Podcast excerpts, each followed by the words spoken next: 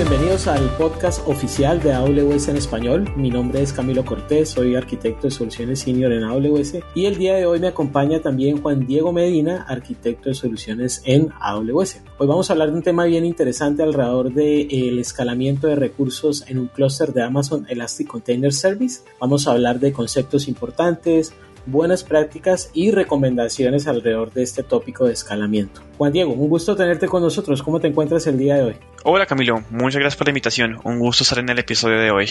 Perfecto. Bien, arranquemos entonces con un poco de contexto y para eso es importante que definamos algunos conceptos antes de hablar propiamente de escalamiento de recursos para nuestras aplicaciones basadas en contenedores. Y es que hablando justamente de contenedores, para poder tener estas capacidades de escalamiento de recursos, precisamos de lo que llamamos un orquestador de contenedores.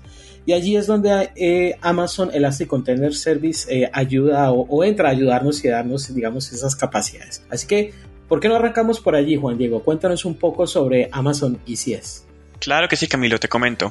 Amazon Elastic Container Service, o muy bien conocido como Amazon ECS, es un servicio de orquestación de contenedores que es creado y administrado por, por AWS. ¿Qué significa esto? AWS se encarga de o te facilita la simplificación de lo que es la operación de tu aplicación basada en contenedores. Imagina tener una carga de trabajo con decenas, cientos o miles de contenedores. Mantener esto por tu propia cuenta claramente no es viable y es aquí como cuando ECS pues toma vital importancia. Perfecto. Y, bueno, ¿por qué? ¿Por qué, digamos, eh, eh, esta necesidad de tener un orquestador de contenedores y, bueno, cuáles serían esos beneficios de utilizar Amazon ECS? Bien, eh, ECS en la práctica te gestiona el despliegue, la administración y el escalamiento de las aplicaciones que tú montes en, el servicio, lo que en la práctica hace que el foco de los equipos de tecnología sea dar valor al negocio en lo que viene siendo crear nuevas funcionalidades en las aplicaciones y la parte de mantener tu orquestación o tu operación pues queda en un segundo plano. Ahora, un punto importante de Amazon ECS es que al ser un servicio creado por AWS, pues tiene integraciones nativas con capacidades de red, de almacenamiento, seguridad y monitoreo que están disponibles en, con otros servicios de AWS y con un par de tecnologías open source, lo cual en la práctica hace que sea mucho más extensible y sus, sus posibilidades de uso son mayores. Vale, sin duda entonces tenemos varios beneficios al hacer uso de un servicio administrado como Amazon Elastic Container Service o Amazon ECS y uno de ellos es justamente el tema de autoescalamiento, pero antes de ir allí, yo creo que es necesario que primero entendamos algunos conceptos claves dentro de lo que es Amazon ECS como un servicio, ¿no? Entonces, ¿nos podría recordar un poco sobre dichos conceptos? Claro, te comento un par. El primero es la unidad básica en ECS, que es lo que se denomina como una task o una tarea, lo cual en la práctica representa la instanciación de uno o más contenedores que van a vivir dentro de mi clúster y que yo lo defino a través de lo que se denomina una task definition, que en la práctica es una plantilla en formato JSON, donde yo defino las configuraciones de, mi, de, mis contenedores, tales como las imágenes que van a tener, memoria, CPU, temas de almacenamiento si aplica y demás configuraciones. Luego tenemos el siguiente concepto que es un poquito más general, lo que es un servicio, el cual te ayuda a configurar y mantener una cantidad específica de tareas en simultáneo y que se encargue de mantener que esas tareas en el tiempo se mantenga. Además de mantener gestión del escalamiento, despliegue de nuevas versiones y unos temas de red a nivel de cómo se distribuye el tráfico en las tareas que hacen parte de ese servicio. Y por último, el concepto más global, que es lo que viene siendo un clúster. Un clúster es ya la agrupación de múltiples tareas y servicios, como un todo, que corren sobre una infraestructura ya definida. Recordemos, ECS es una capa de orquestación de mis contenedores, pero esta capa de orquestación tiene que tener por debajo una infraestructura subyacente de cómputo. Esta infraestructura puede ser a través de instancias S2 o a través de nuestros servicios serverless AWS Fargate. En este segundo, el usuario únicamente define recursos de cómputo en memoria y virtual CPUs y AWS se encarga de desplegarlo y gestionarlo en el tiempo. Perfecto. Yo creo que ahora con estos conceptos ya claros podemos ahora sí entrar a hablar de lo que es el escalamiento de recursos en Amazon ECS. Y es que en Amazon ECS contamos con diferentes estrategias de autoescalamiento que pues va a depender según los requerimientos de nuestra aplicación qué estrategia queramos eh, eh, eh, trabajar o definir para mis contenedores. ¿Por qué no nos cuentas un poco los detalles sobre dichas estrategias. Listo, cuando hablamos de autoescalamiento tenemos dos puntos principalmente. En el primero podemos pensar en crecer o disminuir el número de tareas que un servicio tiene en particular y esto lo logramos a través de una funcionalidad que se llama Service Autoscaling, la cual digamos tiene tres opciones o configuraciones que se pueden tener en cuenta para definir ese número de tareas. La primera es la que se llama Target Tracking, donde tomamos una métrica de referencia como lo puede ser CPU, memoria, temas de red o lo más importante, la que más le haga valor o sea de vital importancia para el servicio que yo estoy operando. Con base en esta métrica se va a hacer una evaluación constante en el tiempo sobre un parámetro en particular que esté al 60, 70% de utilización. El valor lo define cada carga de trabajo y el target tracking se va a encargar de mantener este valor en el tiempo. Ese 60, ese 70% se lo va a mantener y va a aumentar el número de tareas o lo va a disminuir con tal de mantener este número en particular. El segundo es step scaling. Es bastante similar a target tracking, donde tenemos una métrica de referencia, pero con step scaling la cantidad de tareas que van a crecer o se van a disminuir en el, en el tiempo son incrementos específicos que yo defino. Con target tracking él únicamente se fija en una métrica y mantenerla y él define la cantidad de incrementos. Con Step Scaling yo especifico esa cantidad. Y por último tenemos la que se llama Schedule Scaling, donde a diferencia de las otras no tenemos una métrica, sino tenemos un periodo de tiempo. De manera programática yo puedo definir con base en las horas, en las horas pico de mi aplicación, pues la cantidad de recursos que yo quiero que aumenten o disminuyan a nivel de, de las tareas dentro de mi servicio. Ahora, regresando un poco al concepto de estrategias, podemos tener la parte de aumentar o disminuir horizontalmente a, nivel de tareas o por otra parte podemos crecer horizontalmente a nivel de infraestructura. Me refiero a nivel de cantidad de instancias S2 que están eh, disponibles dentro de mi clúster. Esta segunda alternativa es la que se denomina ECS Cluster Autoscaling, donde básicamente yo juego con grupos de autoescalamiento para lograr este propósito. También eh, es posible con, con Fargate, pero en este caso esto queda totalmente solucionado, ya que hacer un servicio serverless, pues el servicio como tal se encarga de mantener la capa de cómputo y a diferencia con Cluster Autoscaling, nos apalancamos de grupos de autoescalamiento en particularmente. Perfecto. Entonces hablamos que para tener una estrategia eficiente de autoescalamiento en Amazon ECS, básicamente es una estrategia en dos capas, ¿no? Que bien tú nos decías, ok, vamos a tener una estrategia a nivel de mis tareas, pero también debo tener una estrategia a nivel de lo que es la infraestructura. Y Aquí tendríamos entonces, como bien lo comentaba, dos capas. una primera capa que vendría siendo la capa de la aplicación representada por esos contenedores corriendo sobre ICS y la segunda sería entonces la capa de la infraestructura representada por las instancias de Amazon S2 o también por AWS Fargate si es que, eh, bueno, queremos correr dichos, dichas tareas de manera eh, serverless. ¿Con eso te refieres a que podemos gestionar de forma independiente la forma en la que escalamos nuestras tareas y la capa de cómputo? Sí, de, de, hecho, ese es uno de los desafíos de usar o irnos por la estrategia de utilizar ECS Cluster Autoscaling. Y es que el escalamiento se basa principalmente en la capacidad de infraestructura, es decir, métricas de recursos y tareas de ECS existentes, por lo que nuestras aplicaciones realmente no tienen cómo expresar la necesidad de escalar en recursos. Si quiero escalar o crear nuevas tareas en mi clúster,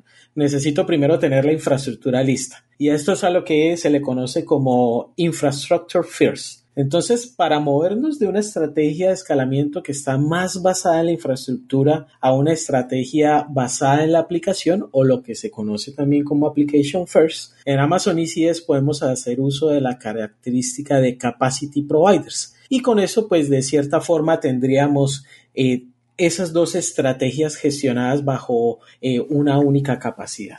Bien, como lo mencionábamos antes, ECS busca que los equipos de tecnología centren sus esfuerzos en generar valor en su negocio, creando nuevas funcionalidades, nuevos aplicativos y es algo que como tú lo dices, el modelo de Application First lo, facilita. Bastante interesante ahí. Entonces, con esta característica de Capacity Providers, puedo lograr este enfoque de escalamiento basado en aplicaciones y, digamos, darle foco a este punto principal. Eh, Camilo, si quieres cuéntanos un poco más este concepto de Capacity Providers, cómo funciona. Claro que sí. Entonces, podríamos definir los Capacity Providers como administradores de infraestructura.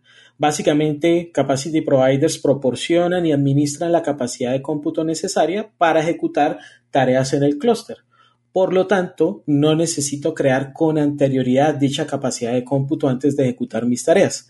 De hecho, puedo ejecutar las tareas incluso si no hay infraestructura aprovisionada en el clúster. Y cuando Capacity Providers detecta que las tareas están a la espera de que se ejecuten porque no hay capacidad de cómputo, aprovisiona el cómputo necesario, bien sea esta capacidad en forma de instancias de Amazon S2 o AWS Fargate. Normalmente el flujo que se sigue para tener una estrategia de autoescalamiento con, de autoescalamiento con Capacity Provider sería el siguiente. Entonces, lo primero que tengo que hacer es crear un clúster de Amazon ECS, ¿no? Esa, digamos, unidad global que tú nos comentabas. Luego creo un grupo de autoescalamiento de EC2. Y este, una de las cosas bien interesantes es que esto es un proceso que solo se debe realizar una única vez. Cuando ya tengo el clúster, el grupo de autoescalamiento, entonces ya puedo ejecutar mis tareas de Amazon ECS. Eh, si no hay cómputo disponible, entonces Capacity Providers configura el grupo de autoescalamiento para que éste crezca en número de instancias. Una vez las instancias están listas, mis tareas pendientes por ejecutar se despliegan sobre esta nueva capacidad de cómputo o estas nuevas instancias S2 que se crearon. Cuando ya no necesito más dicha capacidad de cómputo, el proceso entonces funciona a la inversa. Es decir, Capacity Providers va a gestionar el grupo de autoescalamiento para disminuir el número de instancias de S2 porque pues ya no tengo, eh, eh, eh, ya no preciso esa capacidad de cómputo o a lo mejor ya no estoy corriendo ese número de tareas para ocupar ese cómputo disponible. Ok, mira, escucho por ahí que de Amazon EC2 y AWS Fargate para Capacity Providers. ¿Hay alguna diferencia de utilizar uno o el otro para estas capacidades de cómputo? Sí, ese es un tema bien, bien importante y es que de hecho contamos con dos tipos de Capacity Providers. Uno para Amazon S2 o EC2 y otro para AWS Fargate. Empecemos con, con el de Amazon EC2.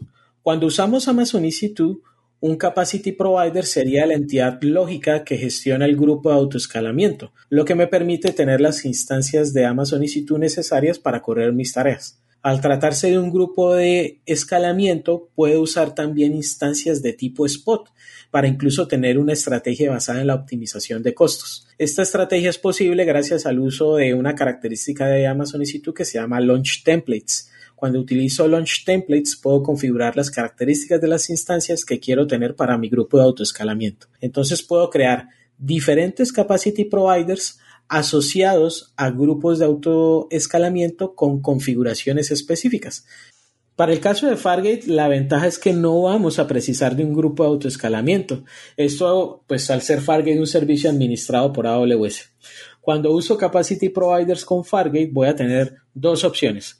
Una es usar Fargate en su capacidad estándar y la otra es usar Fargate de tipo spot.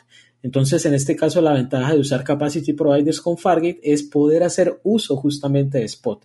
Y esto me permite tener un descuento de hasta el 70% comparado con el precio de Fargate estándar. Entonces, es una de las ventajas de tener también Capacity Providers con Fargate, poder hacer uso de la capacidad Spot en el caso, eh, o en este caso asociado con Fargate. Súper. Camilo, si yo tengo un clúster de ECS, ¿cómo puedo comenzar a utilizar Capacity Providers? Vale, entonces, para utilizar un Capacity Provider precisamos tener configurado lo que llamamos una estrategia.